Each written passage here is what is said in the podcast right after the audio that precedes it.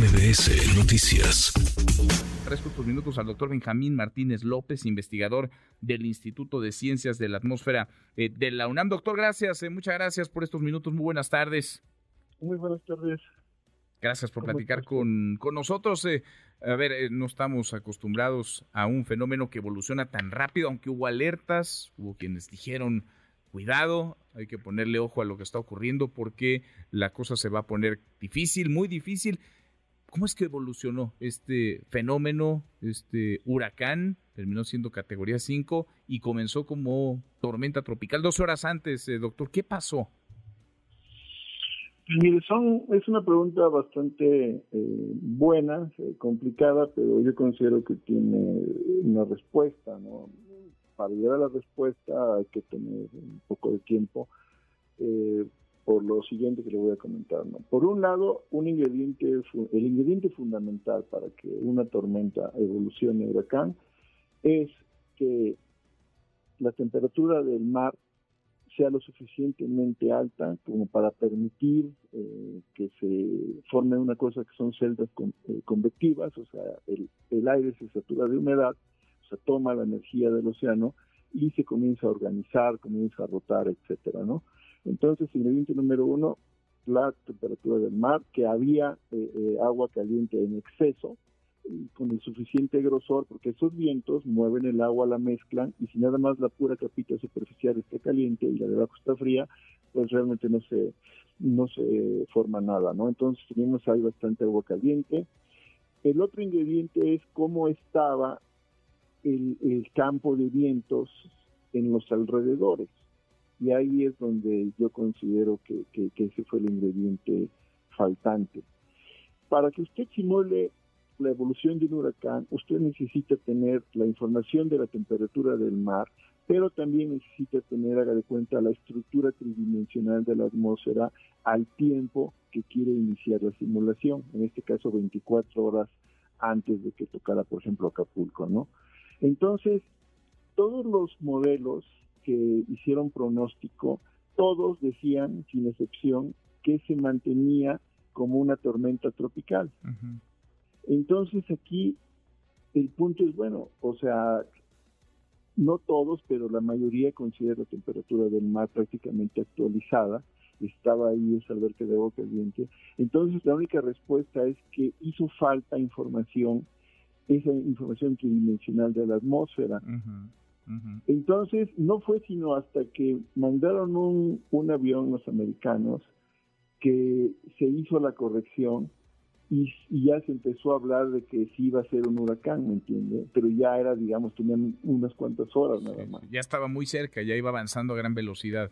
Exactamente, ¿no? Entonces, aquí como le digo, nosotros vamos a toro pasado, vamos a ver exactamente, a tratar de ver qué pasó, que yo considero que tenemos las herramientas para, para, para verlo. Y si resulta que efectivamente fue esa falta de información, pues aquí tenemos un problema, ¿no? Porque realmente eh, tanto la investigación, la academia, como el gobierno, como los, las cuestiones operativas, como el SENAPRED, pues tienen que poner de su parte, nos tenemos que organizar y tenemos que corregir esa situación, ¿no? Porque no puede ser, eh, aquí la pregunta también interesante es del lado del Atlántico ha sucedido, porque obviamente Estados Unidos tiene un interés muy fuerte en lo que sucede en el Atlántico por razones obvias que los huracanes que se forman en el Atlántico, en el Caribe y en el Golfo de México les afectan directamente, ¿no?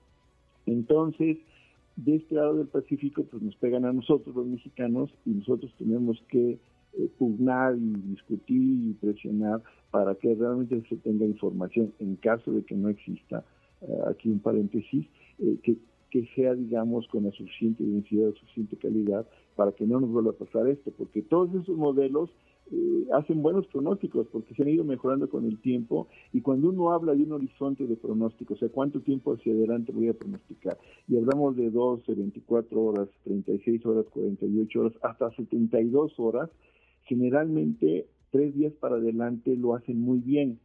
Entonces, póngale 48 horas, ¿no? Es decir, dos días antes era que se hubiera dicho, esta tormenta se intensifica y va a pegar en esta zona más o menos categoría 4, por ejemplo. Eso yo hubiera ayudado bastante, ¿no? Para todas estas medidas de prevención que hay que implementar, ¿no? Ahora, ¿quién, ¿quién se tendría que hacer cargo de esto, de esa revisión? ¿Quién tendría que hacerse cargo de, vaya, ese tramo de responsabilidad? Porque hablamos, sí, por supuesto, de medir la trayectoria de un fenómeno meteorológico, de un huracán en este caso, pero hablamos de la vida de miles de personas o de millones de, personas y de un montón, en este caso, eh, de daños, eh, doctor. Sí, mire usted, aquí, eh, si, la, si la memoria no me falla y ustedes quizás tengan información más actualizada, hace algunos años en el Senado de la República se discutió algo sobre las cuestiones estas de fenómenos hidrometeorológicos que iba, que representaban una amenaza a la seguridad nacional. O sea, estamos hablando de algo que puede perturbar nuestra seguridad y entonces ya es cuestión, digamos, eh, de importancia, ¿no? Por un lado eso. Ahora, en, en, México el sistema meteorológico nacional, eh, por razones, digamos, históricas, yo sinceramente no lo entiendo mucho, pero pertenece a la CONAGUA. Eh, entonces, para mí eso ha sido algo que es que es un poco complicado, ¿no? Porque muchas veces la, dirección o la coordinación del servicio meteorológico, pues debería ser un puesto técnico, no un puesto político, ¿no? O sea, yo recuerdo en Cihuatanejo algunos años que el ex coordinador del servicio, el señor Korenfeld, estaba dando ahí el pronóstico del tiempo, ¿no? Eh, sinceramente yo no sé qué, qué tendría que decir Corenfeld. Eh, creo que ella es coordinador de Metro México, pero de cuestiones de este tipo no sabe nada, ¿no? Entonces, punto número uno es falta una persona técnica que tenga la libertad de tomar decisiones para mejorar todo esto, ¿no? Por un lado, el servicio tiene que mejorarse, tiene que tener eh, personal de carrera, tenemos una licenciatura en Veracruz que se generan licenciados en ciencias atmosféricas. Muchos de esos eh, egresados están contratados bajo el régimen de honorarios, pues es imposible quedar en carrera. Entonces hay que revisar muchas cosas, por un lado eso, y por el otro lado hay que trabajar coordinadamente, como le dije, SENAPRED, el Servicio Meteorológico, en las universidades, que todos aporten, pero desgraciadamente no, a veces no se ponen de acuerdo, a veces hay egos, etcétera.